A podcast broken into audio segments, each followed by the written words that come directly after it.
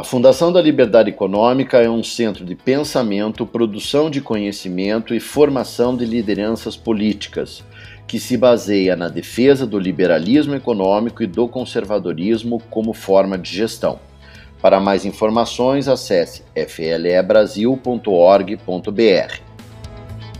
Olá a todos, eu sou Eduardo Faye, da Fundação da Liberdade Econômica, e este é mais um episódio do Liberdade em Foco, o podcast da Fundação da Liberdade Econômica. Sejam todos bem-vindos. No nosso podcast de hoje, falaremos de um tema importante ao Brasil: tecnologia e poder. E para falar sobre esse assunto, convidamos o Dr. Paulo Foina, um dos entrevistados da Fundação da Liberdade Econômica. Paulo Foina é físico com doutorado em computação e pós-doutorado em engenharia de sistemas, professor e pesquisador universitário desde 1980, ex-executivo de grandes empresas de tecnologia e atualmente presidente da Associação Brasileira de Instituições de Pesquisa Tecnológica e Inovação, a ABIPT. Paulo, é uma satisfação recebê-lo aqui no podcast da Fundação da Liberdade Econômica. Seja muito bem-vindo. Obrigado, Eduardo. Obrigado a todo mundo que está me ouvindo, está nos ouvindo, é, pela oportunidade. É um prazer estar sempre conversando com vocês. Fico à disposição para a gente discutir esse tema que é bastante questionador, por, falar o mínimo. Exatamente, Paulo. E eu vou começar aqui o nosso bate-papo é, atualmente, é, temos visto movimentos sociais importantes, né, que são organizados através de redes sociais. Isso é algo novo? É, é como que isso surgiu, né, e, e, como isso tem se desenvolvido no Brasil? Eduardo, realmente a gente é, tem aí um, uma movimentação estranha, né, causa um pouco de estranheza, né, pelo fato dela ser muito dinâmica. Não é novo, o que é novo é a tecnologia adotada. Antigamente você fazia, convocava reuniões, manifestações através de panfletos, através de folders, flyers, né? Através até da mídia impressa, que é o único meio que você tinha de comunicação, eventualmente o rádio, em alguns casos. Hoje você tem internet. No passado, essa divulgação era coordenada, você tinha alguém na frente, né? você tinha uma entidade que estava de fato organizando aquilo. Hoje, quem organiza são pessoas físicas, sem, nem, sem nenhuma relação a princípio com entidades.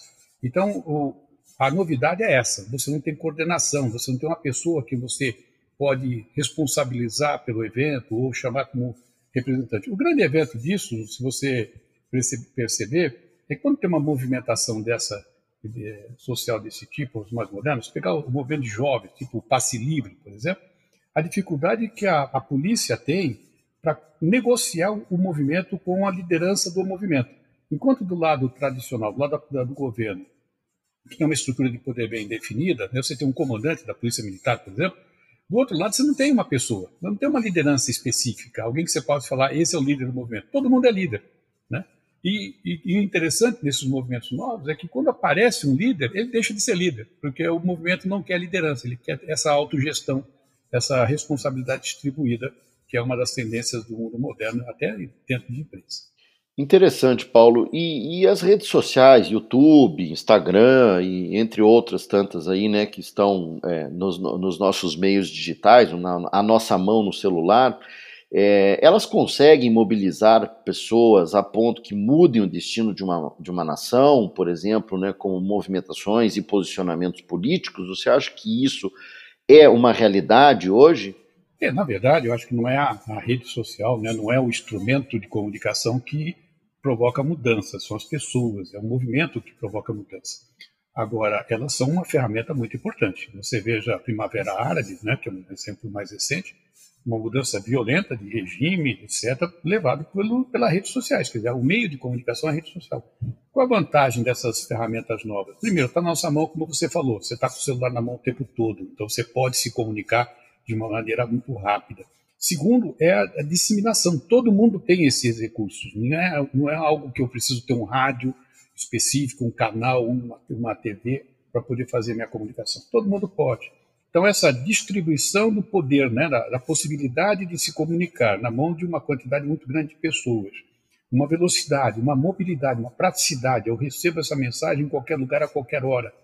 É, isso ajuda na movimentação é, sem dúvidas, é, é, um instrumento importante para viabilizar esses movimentos sociais. Mas quem muda o regime são os movimentos. Né? Então, se ele tiver uma, um, um propósito importante, se ele conseguir engajar as pessoas, aí as redes sociais, essas diversas redes que nós temos, é uma, são ferramentas extremamente poderosas. E uma questão que, que você coloca é, leva a uma, uma pergunta aqui importante.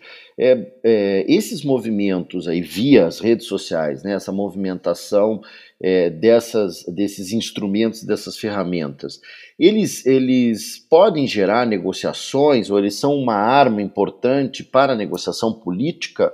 Uh, no Brasil? Você acha que isso é uma tendência e vai ser cada vez mais utilizado?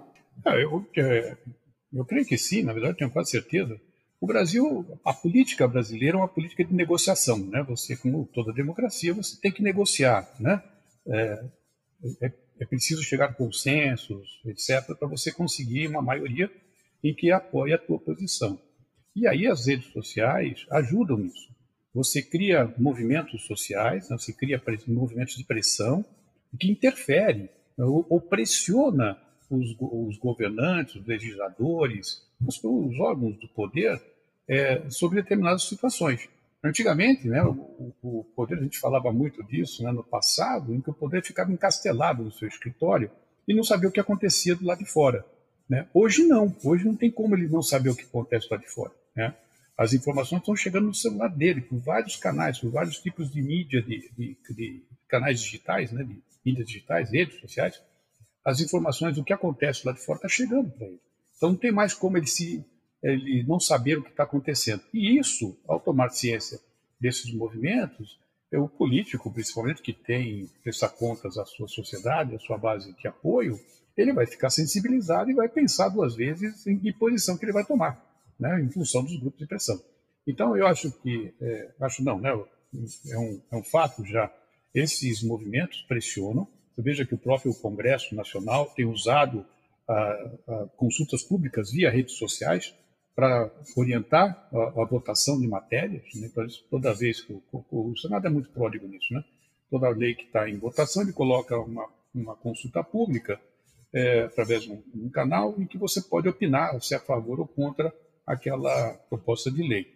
E, e isso ajuda ao legislador a, tomada, a sua tomada de posição. Né? Então, esses movimentos, de uma maneira ou de outra, interferem. Interfere também no executivo. Né? Quando ele pensa em fazer, nós tivemos recentemente aí, tentativas de cortes né, nos recursos para a educação, para pesquisa e desenvolvimento, é, houve uma movimentação popular através de redes sociais, isso sensibilizou o ministro e ele foi lá brigar para que aquele corte não acontecesse e, de, fato, não aconteceu.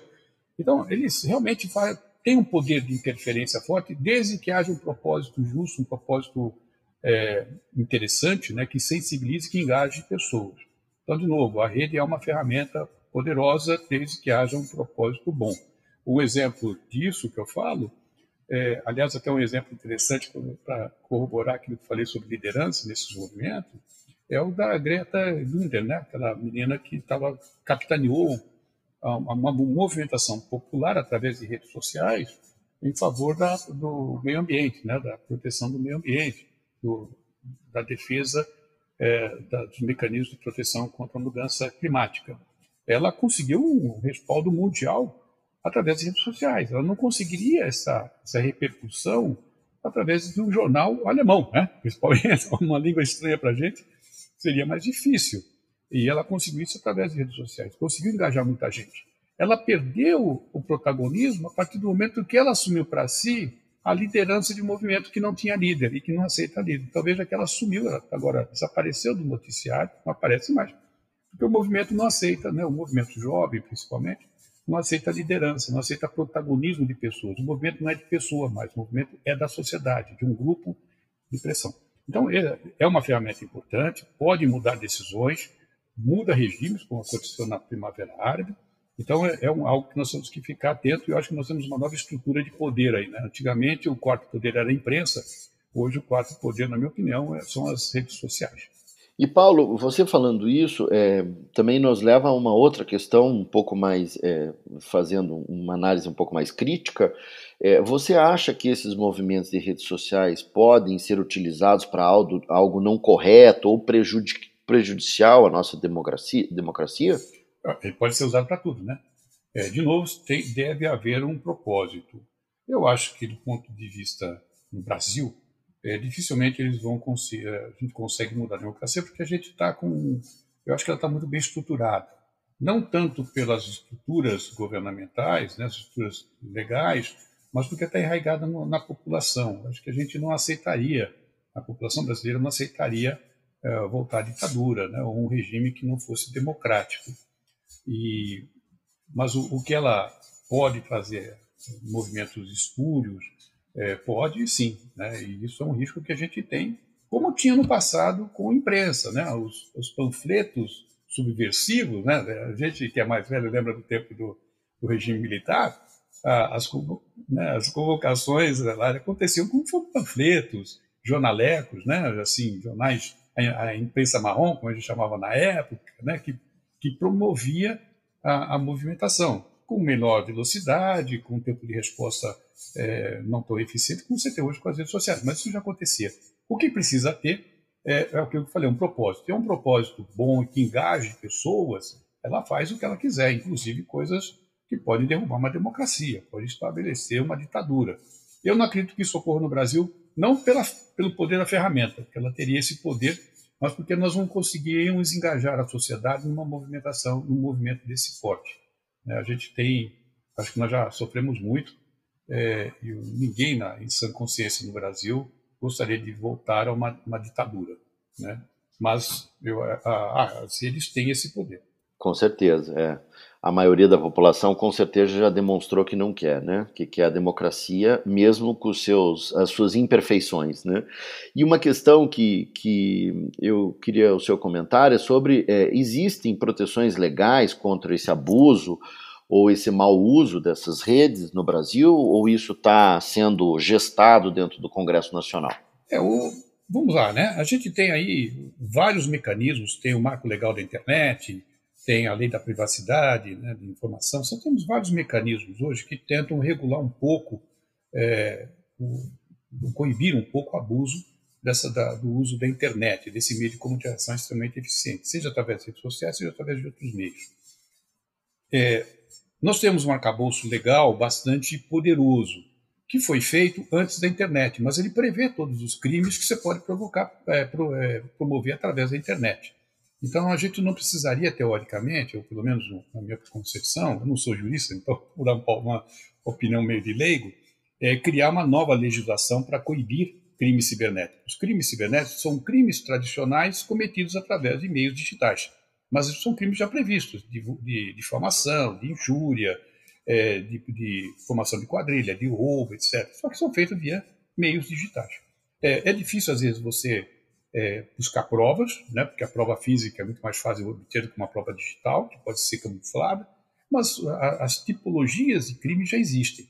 O, o, o, meio pelo qual ele é cometido é que muda. É como se a gente hoje inventasse um, uma pistola laser, né, ou um, um, sabre de luz, como tinha na Guerra nas Estrelas, e alguém matar uma pessoa com um sabre de luz. Ah, não tem uma lei que, que prevê que isso é um crime, né, um assassinato com um sabre de luz. A gente tem. O instrumento com que foi feito o crime não é relevante para a lei. Né? O que importa é o, o, o ato, né? o objetivo. Então, a gente, a gente tem instrumentos para coibir o mau uso.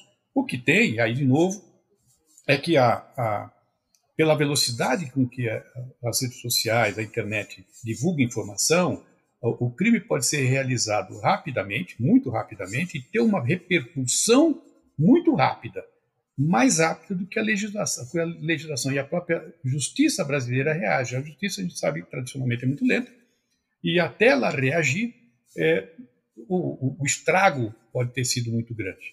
Então, esse é uma, algo que tem que ser, ser é, observado. A gente precisa, talvez, de mecanismos, não de penalização, mas de é, ação rápida, como tem, por exemplo, na lei é, a Dickman, né, a lei Dickman, é, sobre é, é, divulgação de material é, sexual né, de indevido, você a, a, pessoa afetada pode liga para uma delegacia e imediatamente o delegado tem poder para tirar do ar aquele material que, que expõe a intimidade de uma pessoa. É, então essa é, um crime já era tipificado, mas eles criaram um mecanismo que permite que você rapidamente tire da, da rede é, uma informação, um ato, uma convocação, uma provocação que possa ser, ter efeitos deletérios sérios no futuro. Então, o que ele precisa de rapidez de ação. Mas a parte legal, a parte de criminalização e de, de, de punição, eu acho que nós temos acabouço legal suficiente para atender. Paulo, muito obrigado. Espero que todos tenham gostado desse episódio com o tema Tecnologia e Poder. E agradeço novamente você, Paulo Foina. Eu que agradeço, Eduardo. Espero também que tenham gostado. Fico à disposição para discutir esse tema. Esse tema me é muito é, especial. É algo que eu tenho estudado bastante, tenho é, me preocupado, né, como cidadão, cidadão sobreviver, cidadão do, do mundo.